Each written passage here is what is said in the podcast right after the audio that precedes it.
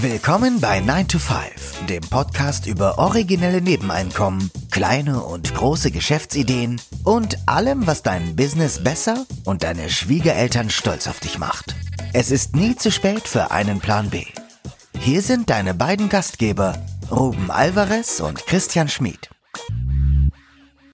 Hallo und willkommen zu einer neuen Episode des 9 to 5 Podcasts. Am Mikrofon der Ruben und mir gegenüber wie immer der Christian. Hallo.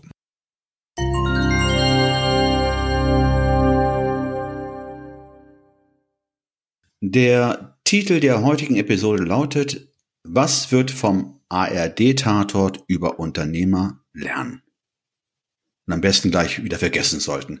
Jetzt äh, kommt ein Zitat, das stammt nicht von mir. Unternehmer sind ganz schöne Schweine. Wer die ARD-Reihe Tatort als Spiegel der Gesellschaft sieht, muss zu dem Schluss kommen, dass Unternehmer häufig Soziopathen sind. Wie kommen wir darauf? Die Süddeutsche hat neulich eine Statistik veröffentlicht, also neulich vor knapp, weiß ich, drei, vier Wochen. Äh, wir schreiben heute den 10.12.2020.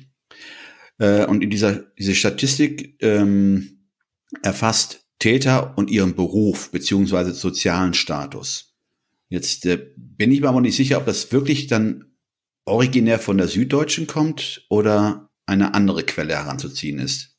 Also es war von der Süddeutschen zumindest veröffentlicht worden und dann hat uns aber äh, jemand geschrieben, oder besser gesagt, ich habe gesehen, dass der, der Marco Ferch hatte geschrieben, dass das gar nicht von der Süddeutschen kommt, sondern dass die das von der Webseite sozusagen geklaut haben, von äh, netzsieger.de. Wir verlinken das auch gerne in den Show Notes.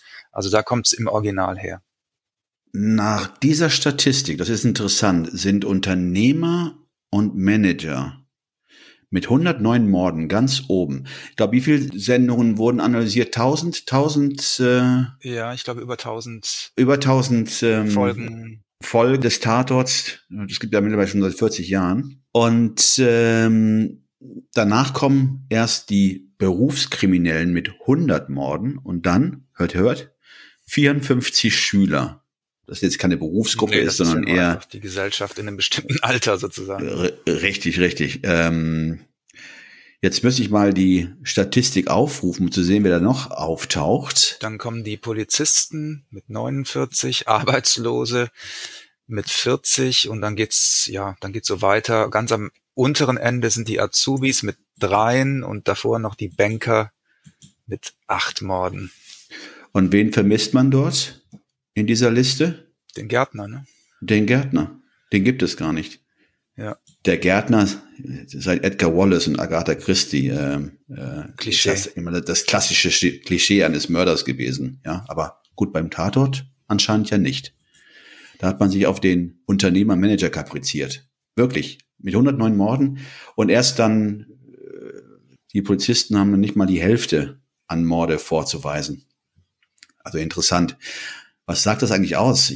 Man sieht dann wieder, dass das Bild des Unternehmers ja häufig mit Klischees verbunden ist. Nicht? Also wahrscheinlich kennt man den Unternehmer als äh, einen Herrn, einer ein Zigarre rauchender, Porsche fahrender und äh, Golf spielender Boss, der dann nur vormittags, vormittags in die Firma kommt, äh, um die Zeitung zu lesen, Geschäfte delegiert und dabei viel, viel Geld verdient. Das ist ein klingt, schiefes Bild, oder? Das klingt wie so eine äh, äh antisemitische Karikatur, was du gerade beschrieben hast. ja, aber das ist wahrscheinlich ein, ein, altes Bild, das noch sehr verhaftet ist. Also die Frage ist ja, wie kommen jetzt die Autoren und Redakteure auf dieses, auf dieses Bild? Also ich kann mir nicht vorstellen, dass die so viele Unternehmer kennen und deshalb sozusagen abgeleitet haben aus der Erfahrung heraus, dass das äh, überrepräsentiert äh, äh, viele Mörder äh, in, in dieser Berufsgruppe sind. Also ich kann mir schwer vorstellen, dass das ein, ein Realitätsbezug hat. Das scheint mir tatsächlich auf Vorurteilen zu beruhen. Das denke ich mal. Ich meine, äh, dass sie diese Drehbuchautoren ja, wie man sieht, auch eine Affinität zum Morden im Wirtschaftsleben hat, ist ja auch ein Indiz dafür. Also wahrscheinlich stammt das ja aus diesem Spruch, Manager gehen über Leichen äh, ab. Und äh, deswegen eignet sich wahrscheinlich der Unternehmer gut zum, zum Mörder oder zum Morden. Ja, mhm.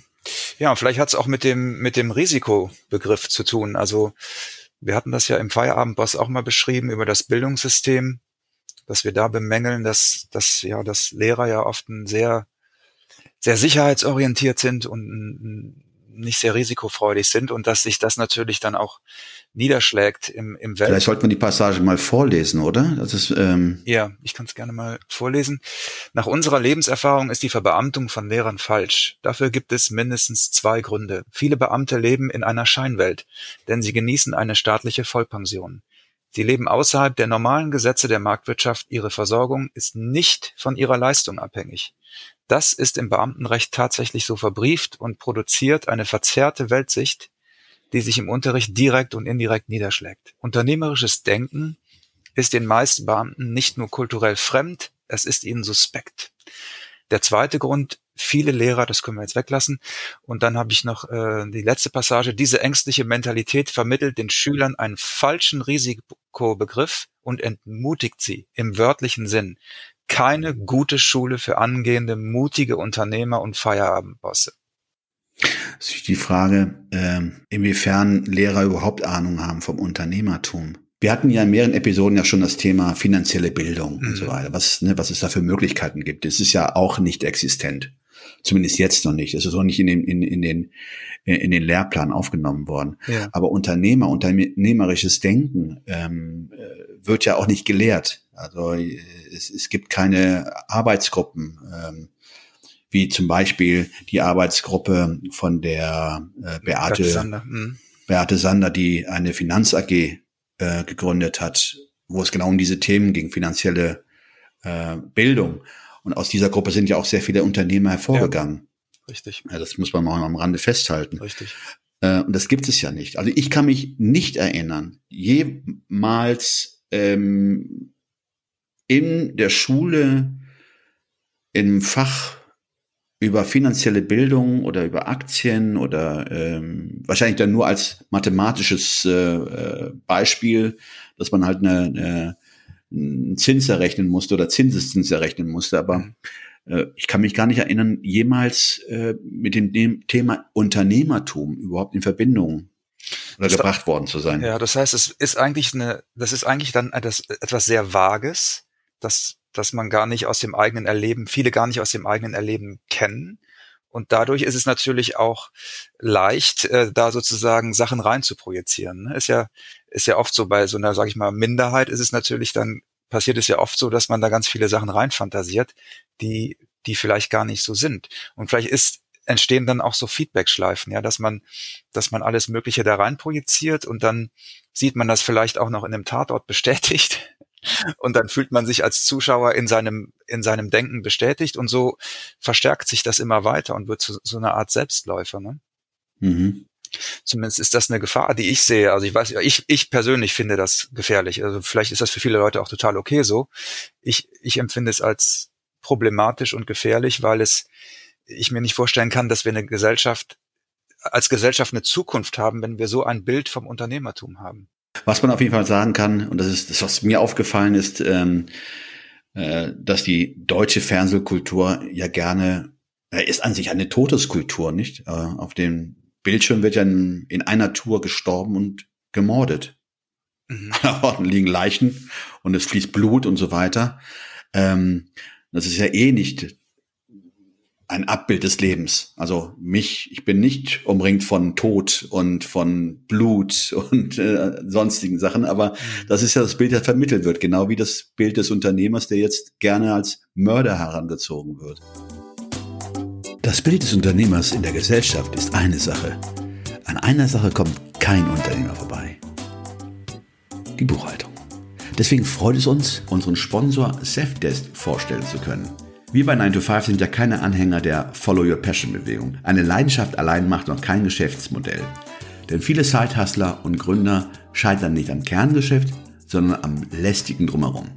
An den Themen, die ein Business erst funktionieren lassen. Dazu gehört neben der Akquise definitiv auch die Buchhaltung. Für viele Selbstständige ein rotes Tuch. Mit Zefdesk wird deine Buchhaltung automatisiert. Intuitiv einfach und mit Schnittstellen zum Finanzamt und Steuerberater.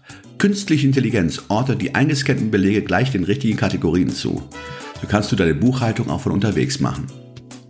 Safdesk wird von der Offenburger Safdesk GmbH entwickelt und vertrieben. Das junge und dynamische Team hinter Safdesk bietet mit rund 100 Mitarbeitern besten Support, für ihre Kunden weltweit. Du möchtest Selfdesk mal ausprobieren? Dann haben wir für alle 9-to-5 ein besonderes Angebot. Du erhältst zusätzlich 100% Rabatt auf die ersten 6 Monate bei einer Laufzeit von 12 und 24 Monate. Alle Infos dazu findest du in unseren Show Notes. Und nun zurück zur Episode.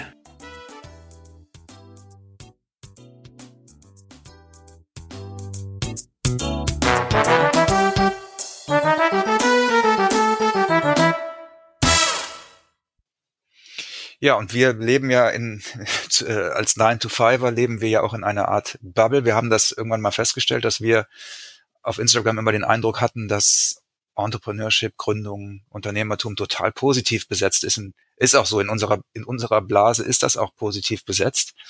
Und dann hast du mal irgendwann vor einem Jahr oder so mir von der Statistik erzählt, dass jetzt immer mehr Studienabgänger in den öffentlichen Dienst wollen. Und da war ich total überrascht, weil eben in meiner Bubble ich ganz andere Trends wahrnehme. Und da sieht man dann vielleicht auch, äh, wie, wie so ein Wirklichkeitscheck manchmal ganz gut tut. Also es scheint gesamtgesellschaftlich gar nicht so attraktiv mehr zu sein, ins unternehmerische Risiko zu gehen, obwohl es vielleicht auch auf, auf der anderen Seite manchmal glorifiziert wird. Also auf Instagram hat man ja manchmal auch das Gefühl, dass es in eine, in eine andere Richtung dann auch glorifiziert wird oder aufgebauscht wird. Aber gesamtgesellschaftlich scheint das ja gar nicht mehr so, ein, so, ein, so attraktiv zu sein. Ja, deswegen, das war, das ist ja das, was äh, überraschend ist, ähm, weil man sich das gar nicht vorstellen konnte, dass die meisten Hochschulabgänger wirklich sie in, in den öffentlichen Dienst äh, treibt. Ist das Risikoaversion oder ist das der sichere Hafen? Ähm, sind die Erfolgsaussichten, die ein unternehmerisches Leben versprechen, nicht gut? Denkt man schon, wenn man in das Berufsleben einsteigt, an die Rente, an den sicheren Lebensabend, mhm. am besten noch finanziert über Steuergelder, wenn man verbeamtet wird? Mhm. Oder sind die Erfolgsaussichten oder denkt man eher an das Scheitern, wenn man vom Unternehmertum redet? Ist es zu anstrengend, Unternehmer zu sein? Gut, wenn man es mal so sieht, ist es natürlich in Deutschland doppelt unattraktiv, weil entweder wenn du, wenn du sozusagen das Scheitern vor Augen hast, dann bist du dir sozusagen der Häme gewiss. Deswegen hat man ja die Angst vom Scheitern, weil man dann weiß, dass man mhm. sozusagen äh, Häme und äh, Spott äh, ernten wird. Ja, genau, du wirst stigmatisiert. Du wirst stigmatisiert, also. ja, genau. Das heißt, es ist ja in beide Richtungen gesehen nicht attraktiv. Also wenn man es mal so sieht, ist, ist es eigentlich auch kein Wunder, dass so wenige sich dafür entscheiden, weil es ja gar nicht gar, kein, gar keine große ähm, gesellschaftliche Motivation gibt. Ne? Ja, vor allen Dingen ist es mit Arbeit verbunden. Mit Arbeit verbunden, aber auch, man lernt ja auch dadurch, dass das Scheitern ja auch nicht Schlimmes ist, wenn man es macht. Aber es wird als schlimm angesehen. Scheitern ist ja nur eine weitere Stufe zum Erfolg, mhm. wenn man es genau nimmt. Ja. ja. Oder nennen wir es Erfahrung. Andere nennen es Fehler oder Scheitern. Aber ich würde es eher in die Kategorie Erfahrung stecken. Na klar. Ja, weil da gehört es auch hin. Ja. Nur, ja, woran liegt es bloß, dass der Unternehmer dieses Bild hat? Ja, vielleicht könnt ihr uns dazu ja auch mal euer, eure Meinung sagen. Also wir haben auf Instagram heute schon mal eine kleine Umfrage gemacht, ob ihr den Unternehmer auch als schlechteren Menschen seht. Das erste, der erste Eindruck war, den ich äh, bekommen habe, dass das bei euch nicht so ist. Der hätte mich jetzt auch ehrlich gesagt gewundert. Aber, es liegt wohl auch daran, dass wir in dieser Echokammer sind, ja, in dieser Bubble, ne? Genau. Ja. Und vielleicht habt ihr ja noch Ideen dazu, wo, wo dieses negative Bild herkommt und ja, was, was da Ursachen sein könnten und auch was, wie ihr das empfindet, wie sich das auswirken könnte auf unsere Unternehmerkultur.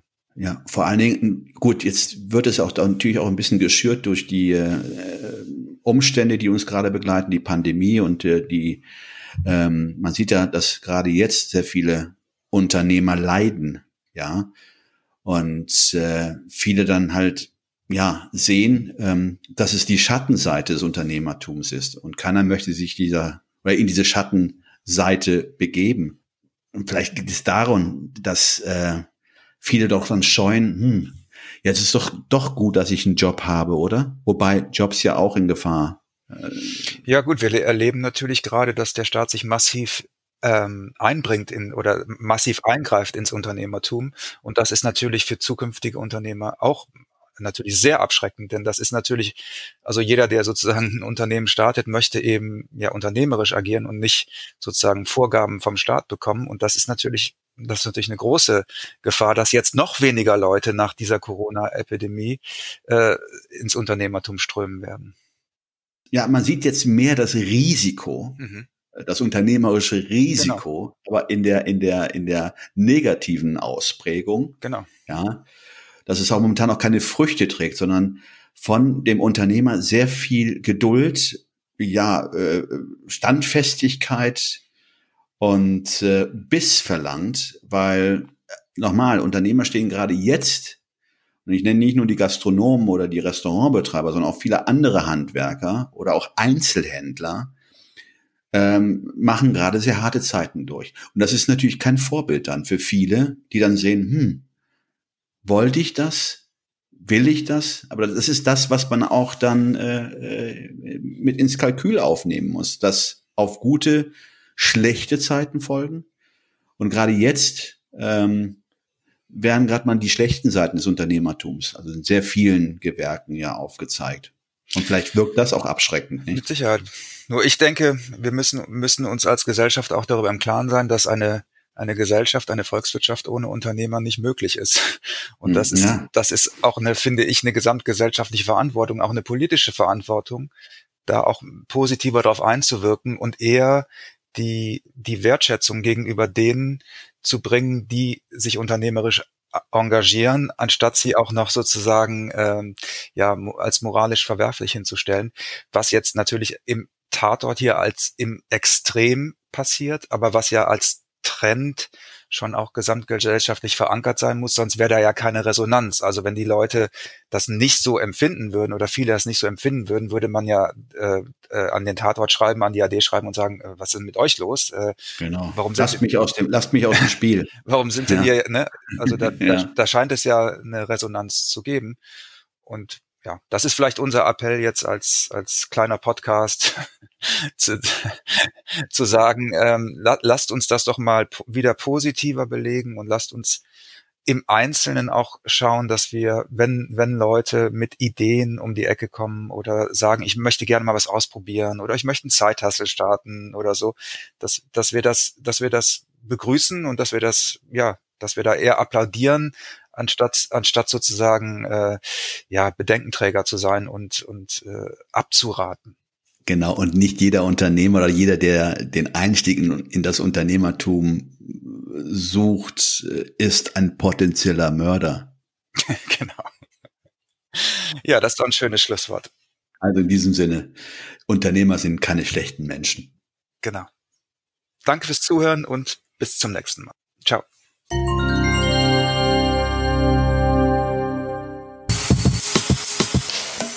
Das war 9 to 5, der Podcast von Christian und Ruben. Alle in der Episode erwähnten Links findet ihr in den Show Notes auf 9to5.de.